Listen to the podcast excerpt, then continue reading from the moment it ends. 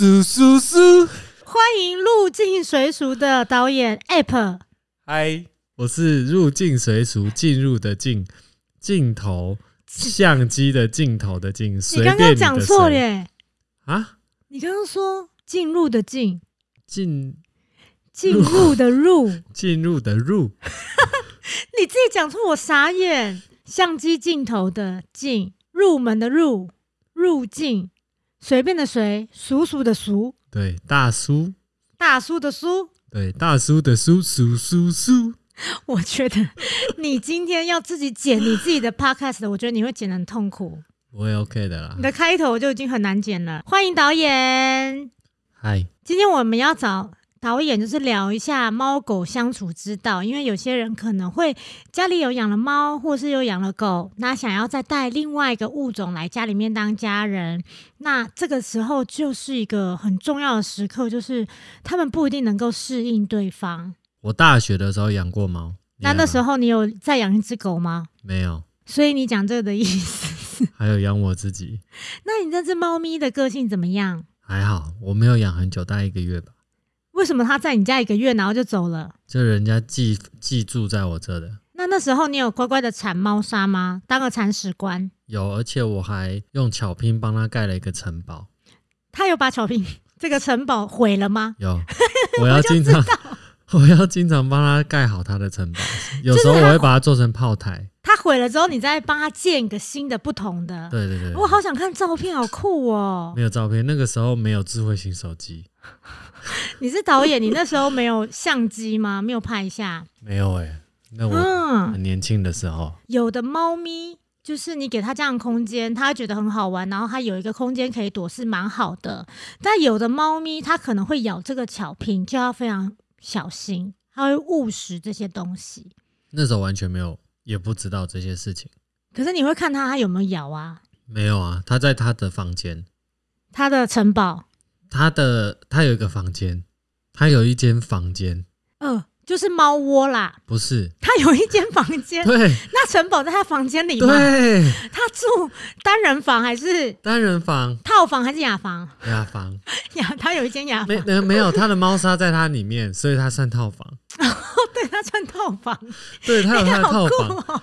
然后他的那个空间里面，我每次进去都要扫地，因为猫砂满地都是，我超讨厌这样子，你超讨厌，就是他上完厕所，他猫砂会就是带沙出来这样。到处都是。那个房间城堡里面也都是猫砂，哦，所以我就觉得养猫有一个让我很困扰的地方，就是清理猫砂这件事，就是满。地都是。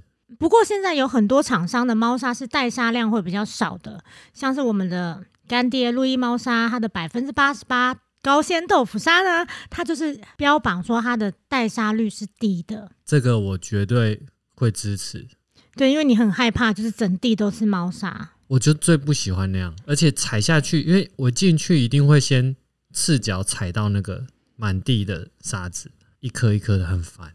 就是你进去的时候，你就要必须要拿着扫把进去，一起对，扫把要跟着你一起进去。对对对对，那我们今天就是要来聊一下猫狗，如果我们现在要让他们适应对方的话，要怎么做？因为他们如果是新进来的话，新加入的成员对毛孩来说都是生活很巨大的变动，嗯，是一个新的刺激。然后也是可能是一个新的压力的来源，那他们都通常都非常要需要一个比较长的适应期。那我们有什么方法可以缩短这个他们相处的适应期？还是说有什么技巧可以让他们可以一定会相处融洽吗？有这种方法吗？能不能相处的很融洽，就是他们能不能变成好朋友这件事情，可能并不一定。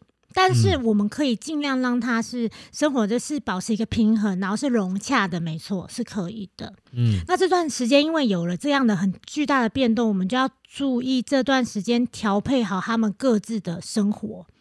那这时候也不能够说，哎、又让他有新的一些压力出现，因为我们要避免掉这个状况，不然他压力值很容易爆表。嗯，他很容易爆表的时候，他可能就会发泄在其他事情上面，或者他的生理上面也会出现一些问题。嗯，因为这个已经是你多一个成员这件事情，就是一个很大的变动了，而且他们可能二十四小时都看得到对方。那像这种发泄会是猫比较多，狗比较多，还是会有一些先来后到的问题？我觉得两个都可能会有，然后也要看他们各自对各自的反应，还有他们自己的天生的个性，对，嗯这是都会有差异的，跟人一样啦。那如果像这种有冲突的时候，我们人要要介入处理吗？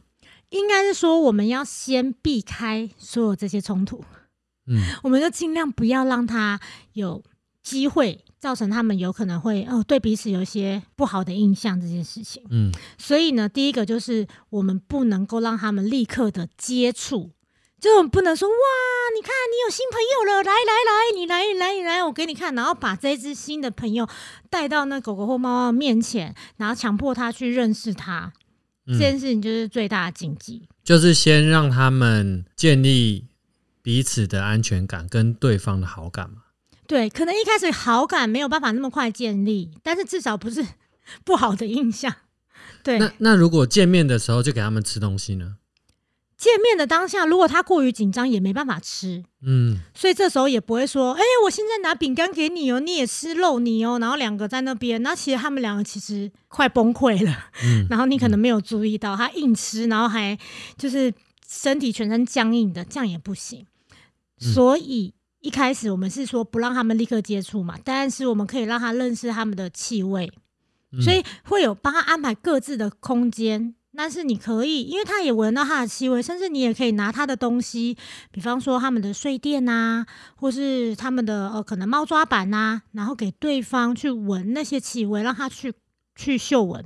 嗯那也可以在，因为我们会把它让他们各自有各自的区域，所以他也可以听到它的声音，也可以远远的看到它在哪里。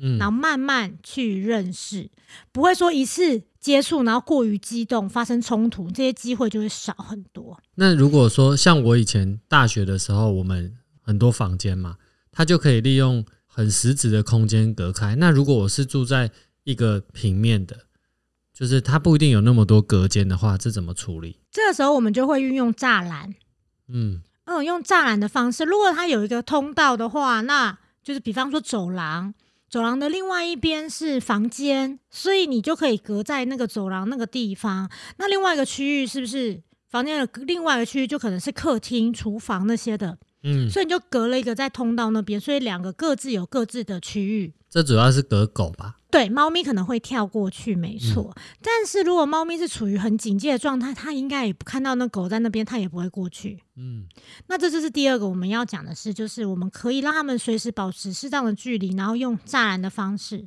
那他们互动的时候，我们人要在旁边吗？要在旁边看着比较好。嗯嗯，随时的注意会发生什么状况。对，因为有可能它这个时候，呃，狗狗突然很激动凶了，然后呃，可是你又不知道说到底发生了什么事情。嗯，是猫咪看靠太近吗？还是其实猫咪在很远，狗狗就生气？还是猫咪接触了，它发现它接触了狗狗的某一个属于它的玩具，所以它生气。所以我们要抓到那些东西，所以最好是能够看着的。嗯那我像我之前有个学生，他们做了很好的方式是，我原本是教他们在栅栏那边放布隔开。为什么这么做？是因为发现那只狗狗一直盯着外面，一直盯着外面的猫咪，猫咪是后面才来的。嗯那我们是运用那个栅栏把它隔开了之后，可是会发现狗狗休息时间变很少，它会一直在那个走道上面看着客厅的猫咪。嗯，这是还不熟的时候。对，还不熟的时候，可是那个时候已经是大概有相处一个月了。嗯可是狗狗还是会，就是有时候猫咪会跑啊，那它就会想追，所以他们觉得这样是蛮危险的事情，就担心靠太近会有一些冲突，所以他们自己先用了栅栏。嗯那我去上课的时候，我是说，那可以用一块布盖着，盖住栅栏。阻绝他们的视觉，嗯对，让狗狗至少在它的区域的时候，它可以放松一点。嗯它偶尔可能牵出去散步的时候，它也是会经过客厅，还是可以看到猫咪这样，然后或是听到它的声音。那他们做的一个很好的事情是说，因为那个布啊在那边飘啊飘啊，猫咪会想要去把玩，所以他们就用瓦楞板把它遮挡。后来就发现用瓦楞板遮住那个视觉的，就是你看不到猫了嘛，狗狗就可以比较安心的休息。哦，很聪明哎。对他们比我讲想的还好，对他们就自己去粘好了。我那时候看到哇，超棒的。然后狗狗就可以，原本一开始就是趴着都是往那个门那边，往栅栏那个方向趴着，那现在它是可以往另外一个方向趴着休息。所以用布的时候，猫真的有去玩那个布吗？就是有啊，它可能会翻开来看一下 里面是什么，它觉得很好奇，去玩那个布，哎然后又飘啊飘啊，对啊，嗯所以这是一个很好的方式。那我们就是让它保持适当的距离。嗯再来的话，就是因为刚刚讲到安全的休，就是要他们感到安全嘛，所以就是各自有安全的休息地区。那像是有一些东西，我们就要想着说，是不是要让它可以属于他们自己的地方？比方说，狗狗的睡窝、猫咪的睡窝，我们是不是就不要让他们是可以各自，就是可以去接触到的？就是他们会是诶、在一个自己安全的地方，我在这里睡觉的时候，另外一个动物是不会来打扰的，或是吃饭的区域也不会被打扰，活动的空间不会被打扰。那猫咪的话，我们其实就可以用很多的层板，嗯，让它在空中，在墙上飞，在墙上飞。嗯你可以定就是家里一圈，它可以走一圈，它只要上去，它就是在上面，那狗狗就不会去打扰到它。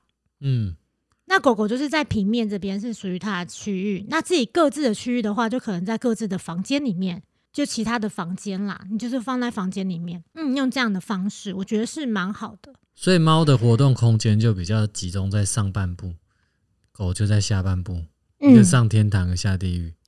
没有下，为什么一个是天堂，一个是地狱？没有好吗？他们都都可以活得好好的，好一个？上天堂，一个在陆地。一个在空中，一个在平地。好的，好的，好，再来就是，如果要开始慢慢练习了嘛，就是他已经开始熟悉他们的气味的时候，开始认识这物种，知道他们会有一些动作啊，会可能跟自己不太一样的时候呢，啊，我们可能慢慢的让他可能稍微靠比较近，隔着栅栏，然后现在就是没有布啊，没有瓦楞板的状态，那我们。当然是可以做一些，就是诶两个一起做快乐的事情，可能就是吃吃东西，快乐的事情。快乐的吃东西，吃东西是快乐的啊。好的，你想到哪里去了？我是不是该想念我的 a l a n a l a n 一定会这么说。a l a n 会说：“哦，我想歪了。”A 人就会这样。黄。对，我们就要注意他们的哎、肢体语言这真的很重要哎、哎，猫有猫有吗？有啊，猫咪也有它的肢体语言呐、你看，猫咪懂狗的吗？重点就是就是不懂，哦它们有一，些是不一样的。嗯，你看，猫咪会哈气嘛，那它可能会挥它的爪子要那打对方，那都是生气嘛。那我觉得要请那只猫来上你的安定讯号的课，它就可以跟那只狗沟通了。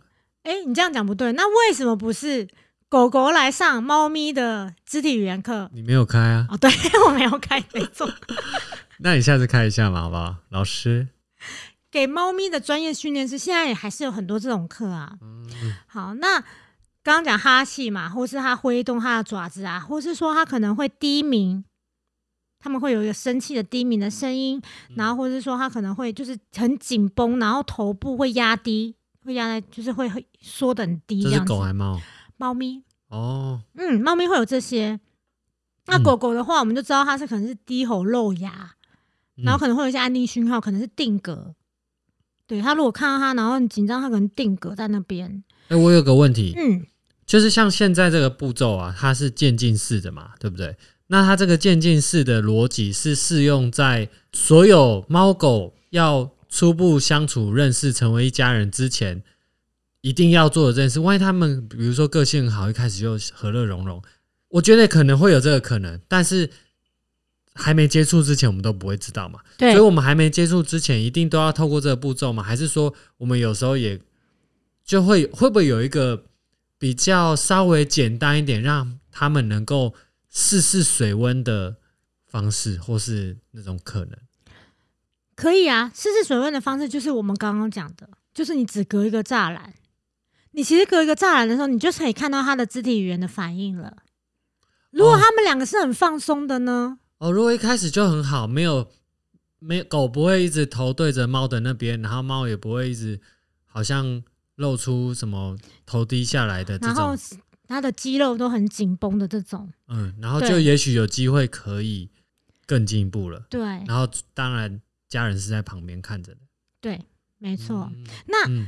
刚刚讲的有稍微比较快一点，是我们讲隔着栅栏嘛，那其实会是在更如果更更渐进式的方式是，狗狗可能在远远的地方看到猫咪经过，但是还是则还是栅栏，就是因为他们都紧张状态下，猫咪可能不会那么快靠近嘛。对，那当狗一看到猫咪的时候，我们就给它点心。就是我们现在，如果是一个是呃狗狗是处于一个很紧绷的状态的话，那可能就是它看到猫马上就有吃的，或者它看到猫的时候，我可以用弹绳一把它换回，让它知道说我们要远离，不要一直盯着那么紧绷，我们可以远离就没事。然后我们吃吃点心是放松的。这个这个猫啊，一定要是之后他家人相处的猫，还是路边的猫？我们以后只要让这只狗看到任何猫就给它吃的，还是说一定要这个家人猫？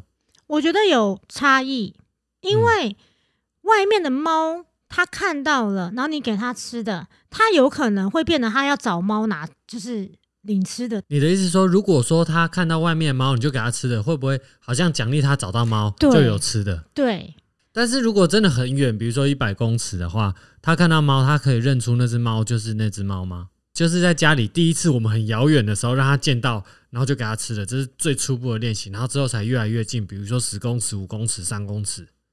哦，你说是在就是同一只猫，但是他们是对先先从外面开始。对对对，那我会觉得还不如从气味开始。哦，拿他的衣服，对，哦，那我还不如在玩那个嗅觉游戏的时候，我放了一些猫咪的东西在那里，加一件猫的衣服，对，嗯，它闻猫的气味，然后又找到食物这件事情，它先认识，然后又有好的连接，比你要在外面让猫咪在外面这么远。真的很聪明呢，不愧是训练师老师。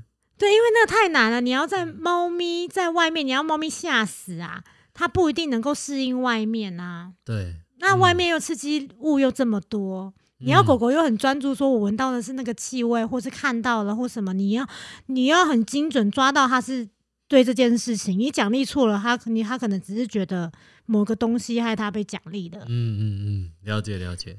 这是一个很好的方法，就是你可以玩嗅觉游戏找零食的时候，然后也有猫咪的一些东西在附近，猫的气味的东西，猫的气味，嗯。嗯，那再来哦，我刚刚讲到肢体语言这件事情，嗯它们有一些不同。像我知道的就是猫把尾巴竖直，你觉得它是开心还不开心？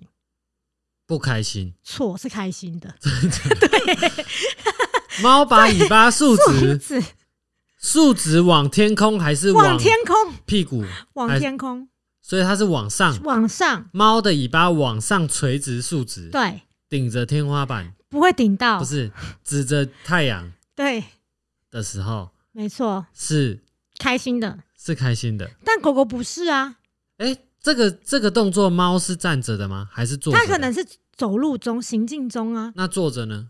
哎，猫会竖直吗？猫尾巴不是 QQ 的会竖直。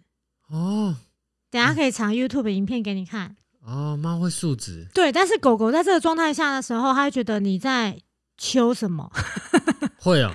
没有啊，狗狗如果是竖直哦尾巴的时候，是一个警戒状态嘛。对了，这让我联想到一个问题：猫跟狗的肢体语言不同嘛，所以猫的尾巴竖直，猫开心；狗会不会看到猫的尾巴竖直，会觉得它跟狗的尾巴的竖直有一个联想？就是有可能啊，哦，所以他们就会有会就会有误解，就像人跟狗也会有误解，就会误会对方的意思，就是一种代沟。就是一种代沟。所以他们应该要透过长时间的相处，然后去了解对方。哦，其实他的可能我他会他们就会观察说，那猫咪在竖直的时候，它其实肢体是放松，它肌肉是放松的。嗯，表情是放松，哎、那好像不是那个意思。他们可能会透过这样的方式去认识对方。那他们会用肢体语言以外的，像宠物通心跟不同物种沟通吗？狗跟猫，可以呀、可是这要熟了可是吗？对，可是因为你在一个你还不认识对方，然后你是一个情绪紧绷的状态的话，你没有办法用这个去沟通，嗯，你很容易就是，所以这是很后期的事情了。对，嗯，了解。所以这部分就一定得要主人在旁边，你观察两个彼此，你要自己很清楚知道猫咪跟狗狗的肢体语言哪有哪一些不一样，嗯然后去判断他们现在这样子的练习。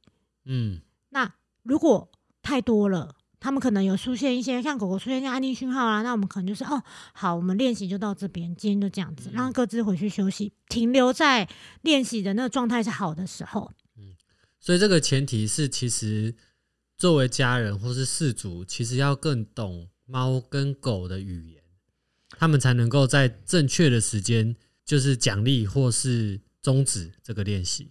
对，不然就是要找训练师来协助。哦，对，嗯那找训练师不就要找两个，或是他要都懂？你可能一定要一个，一定要懂很多。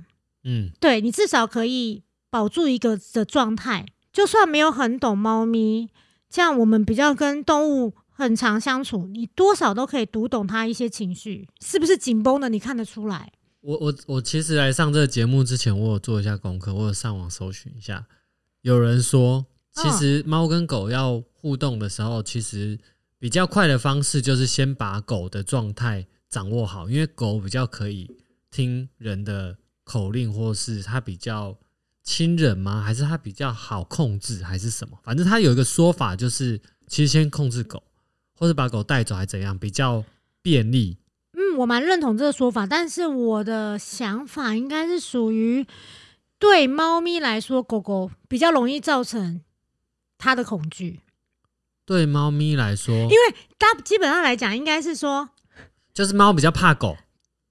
因为狗比较大只，嗯，所以狗狗比较容易就是会去追猫或什么，你不会看到一只比较少看到一只猫一直去欺负狗，那吉娃娃呢？应该是这样讲，在狗猫的天性上面来说，猫咪不会去去追任何狗，可是狗看到快速移动的物体，它就去追，那猫咪就会去追那种小老鼠啊。然后小鸟啊，这种蜥蜴啊，这种东西，嗯。昆虫类的，但它们就是它就是不会去追狗，嗯。那所以变得说，狗跟猫在相处的时候是狗狗比较容易会去想要追它，那对猫咪来讲就是一种压力。嗯，那我们应该要处理的就是狗狗怎么样，哎、要温柔的对待这只猫咪。所以这个世界上，如果狗都是吉娃娃的话，猫就会追狗，吉娃娃还是会去追猫，是吗？吉娃娃还是会去追猫，可能不追也会一直吠。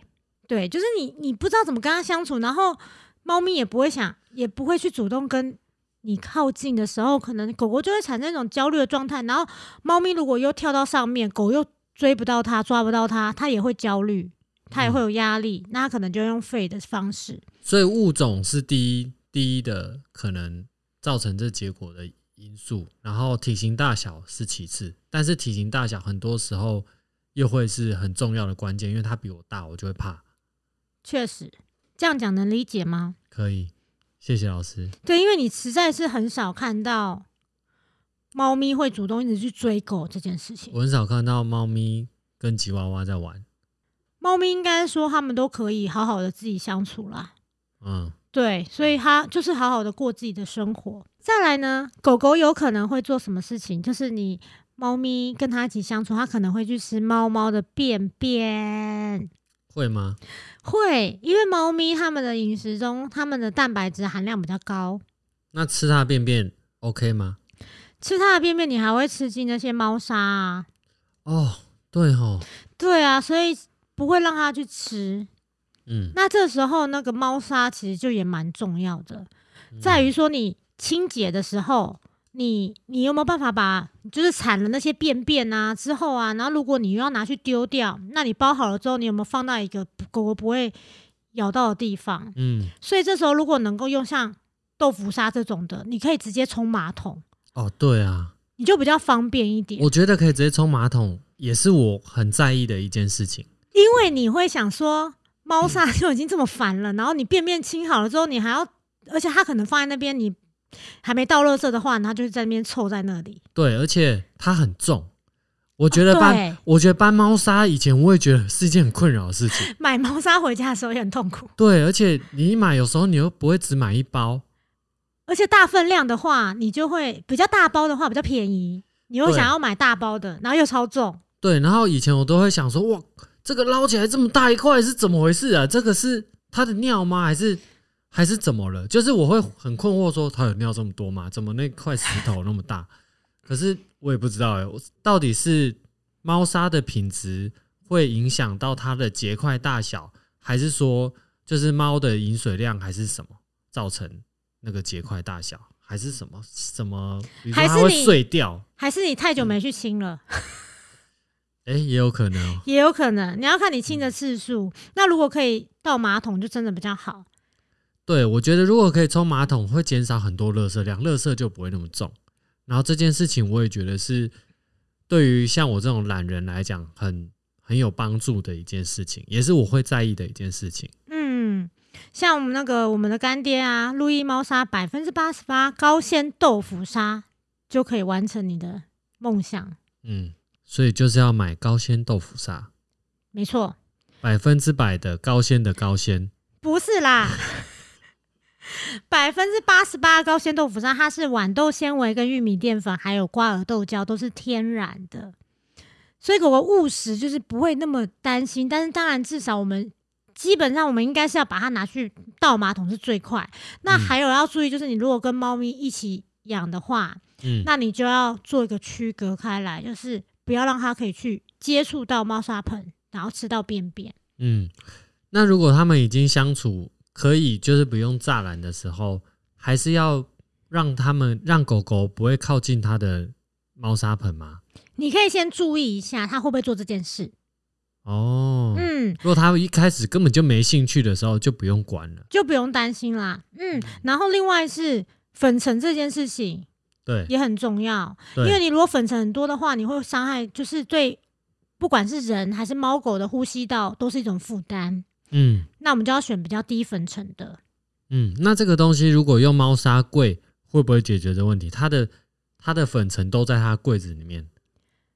不过呢，猫咪它也会踢土啊，它也会踢猫砂啊，它那个粉尘还是会、哦还是会飞起来。一边踢一边吸，对，而且它会嗅闻，它在上厕所它也会嗅闻，那它也在吸那个粉尘。嗯加上我们在打扫的时候，我们也会吸粉尘。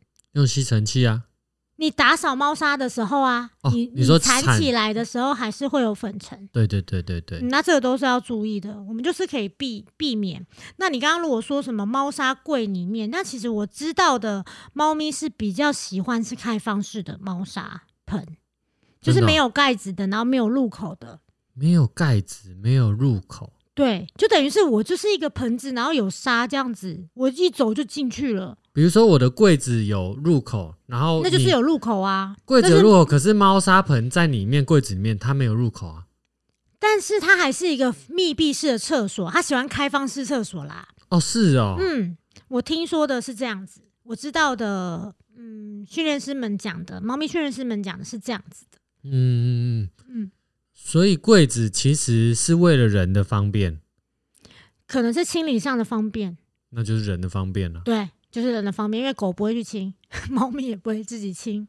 哦，原来是这样哦。那我们如果选用这种像路易猫砂这种低粉尘的，那就可以不是像你一样要踩那个 很多的猫砂进去这样子。对对对，那个真的很烦。还有最后一点，嗯，我觉得如果前面就是对你们来讲说，对各位听众来讲就是太难了，你很难做到这些，然后很怕哪一些点你没有办法做到，或是引起他们的冲突。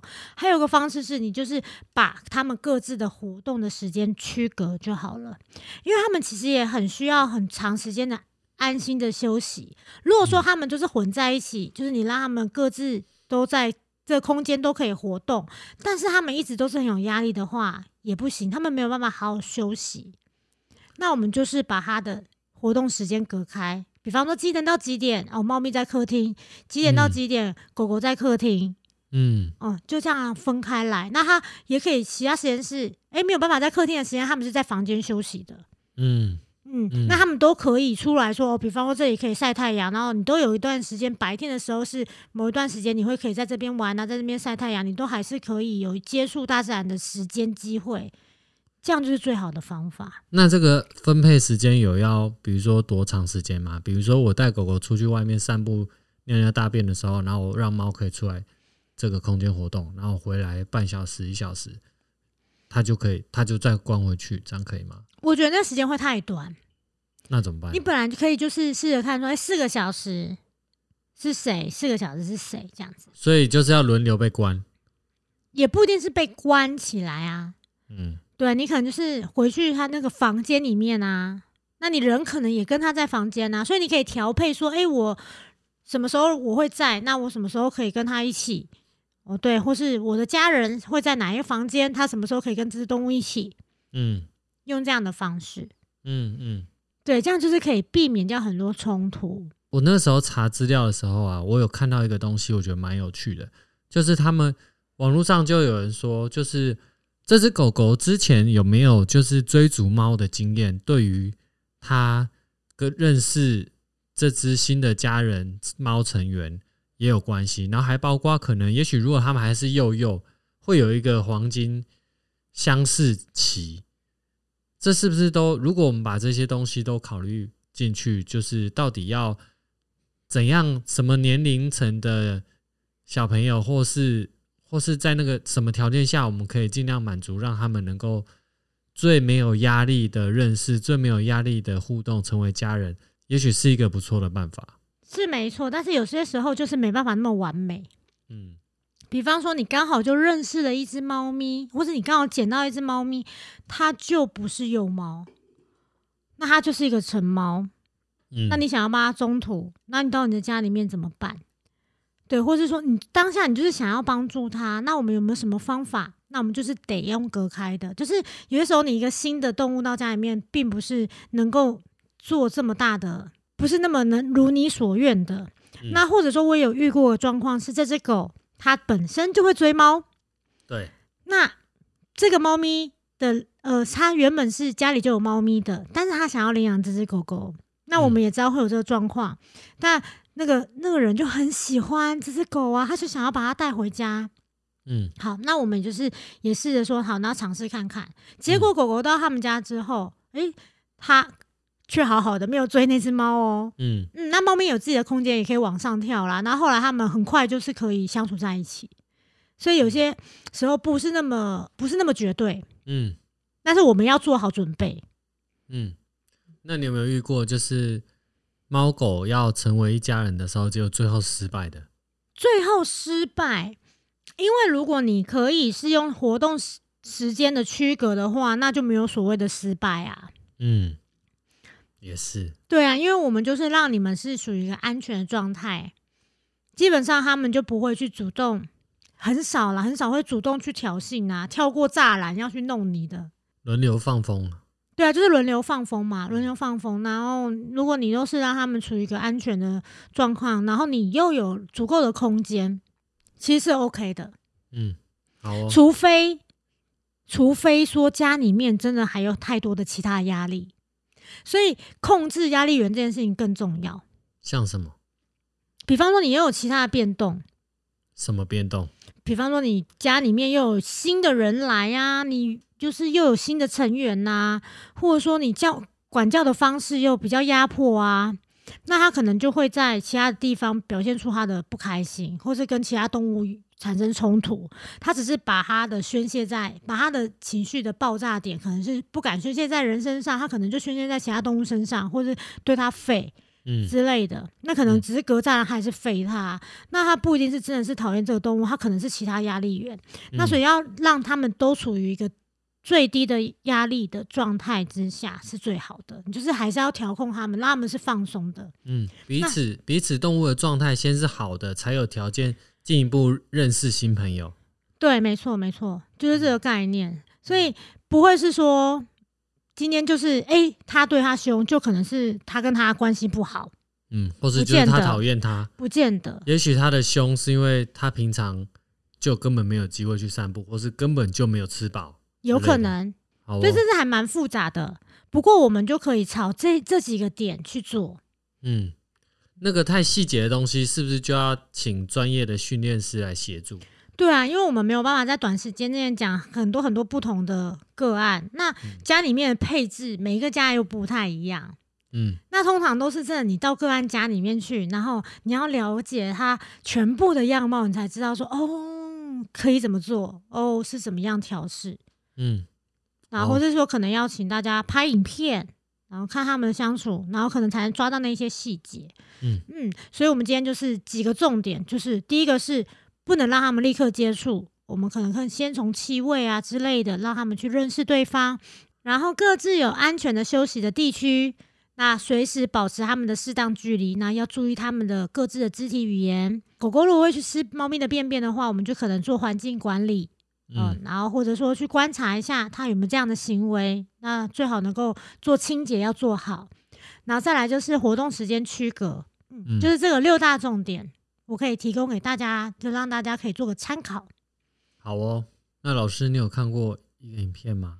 叫做“养猫又养狗，每天都开心你说是，你今天跟我讲那卡通吗？”。对啊，它它的它的卡通的片名叫做《养猫又养狗，每天都开心》，对，怎么那么好笑？没有没有，它的它的名字叫做“养猫又养狗，每天都开心”。刮胡全二十四集，它一集只有一分钟哎，所以大家只要花二十四分钟就可以看完了。对，可以看一下。大家可以看一下，我觉得蛮有趣的，就是一些小故事。它一集就一分钟，很快。我今天就把这个导演跟我讲之后，我就把这二四集看完了。养猫又养狗，每天都开心。可是我看那个影片里面，他没有很开心，我 我很开心的、啊。是吗？对啊，哦，就是猫，它的猫跟它的狗呢，两个个性完全不一样。可是有一段我觉得很经典，什么？就是那只猫回到家，就主人回到家，然后猫咪看到主人是走过去，然后看到它之后，就是感觉那只猫在说：“哦，你回来了。”然后就转头就走了。对，结果那个主人的妈妈说：“我刚刚看到了，它其实知道你要回来，然后就赶快冲出去，然后又假装没事的，就是看了你那一眼，然后就走了。那其实是猫妈妈看到状况是猫咪其实很在意你回来，可是它嗯假装就是嗯云淡风轻的那种感觉，然后你回来了，没事啊，这样。所以我觉得这段很有趣。对，其实知道了这个故事会，作为主人会觉得蛮感动的，但就是换一个角度思考，就觉得如果这是真的，就是如果很多猫都是这样的话，那我就觉得猫真的很闷骚啊。对，用它就是闷骚这个词应该蛮好的。对，它就是憋在心里，但是它表现就是冷冷的。哦，还有另外一个，嗯，就是他们呢、在你看完这影片的时候，一般一一应该说，平常都不会注意这件事情。那你看完这卡通，你就会想到一件事情是，狗狗通常都很激动，嗯，猫咪通常都不会很激动。对狗狗看到喜欢的东西会很嗨，那猫咪其实不会很嗨。对对，猫咪看到喜欢的东西，嗯，哦，这个东西哦，要玩一下。那其实它会去玩一下，已经是喜欢了，所以在个性上蛮大的差异的。它就是路过玩一下，路过玩一下，玩一下，玩一下，然后其实它会去玩一下就喜欢，会去玩一下就是喜欢吗？对猫来讲是，对。但对嗯狗来讲的话，它你可以很明显看到它的情绪的反应很大，然后猫咪的反应没那么大，但并不代表它不喜欢或不在意。这个东西就又有点不像闷骚了，这东西就有点像比较气质路线，之 类之类的。比较优雅，比较高贵。对我不能太放太放纵我自己，我要矜持。我要有我的形象，对，对耶。那狗狗就是没有形象啊，嗯，对，玩起来就是疯了。对对，可能年长一点的狗狗就不会疯疯了的那个状态，但是它年轻的时候一定疯过，没有一只狗没疯过。他如果没疯过，可能生病了。没疯过。对，就是你如果给他玩很好玩的，他没有在那边冲啊、跑啊，然后跳啊，很嗨啊，看到你很嗨啊，跳啊扑啊，这只狗一定生病啦。会不会真的有这种狗，没有看过像猫一样的狗？被猫养大的狗，会不会真的有呢？如果有的话，观众们、听众们可以留言告诉我们，你家有一个像猫一样的狗。感觉很酷。对，年轻的时候真的很难啦。你长大之后，像小经理现在他就是比较优雅一点，很像猫。但小时候也是玩到都把垃圾袋套在身上变件衣服啊。好帅哦！回到家就看到他穿着那个五块钱的那个要要那个付费的垃圾袋啊，就台北市的垃圾袋在哦身、在身上。你说以前就有这个哦、以前就有，以有前就要付费了，以前就要付费啦，已经要付费很久了。是哦。啊，因为你不住在台北，哎、小经理小时候就已经是会穿那个 垃圾袋的衣服了。嗯，嗯，所以小朋友们都疯过，那猫咪就不见得。今天非常非常的感谢导演参加我们的节目，是是是，大家如果有兴趣的话，也可以看一下导演入境水族他们的影片哦，是关于医美的这个产业，然后还有一些他们自己就是个人的幽默风趣的一些影片。你觉得幽默风趣吗？不是，我想个人的幽默风趣好像是说你们自己觉得好笑，我觉得，你瞧不起人呐、没有没有这个意思，就是他们的幽默真的是蛮独特的。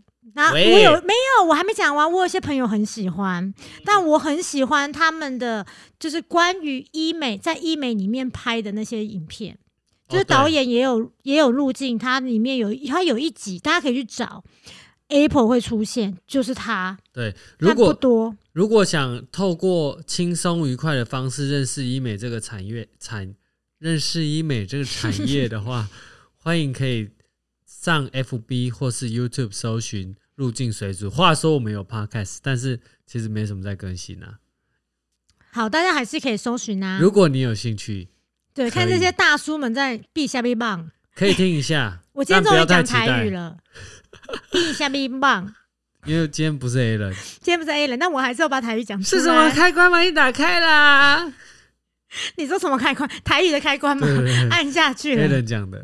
好了，我们今天就到这边喽，大家下集见。谢谢我们的干爹路易猫砂，大家记得关注百分之八十八高纤豆腐砂，给它买下去。高纤维的高纤，我们下次见，拜拜，拜拜。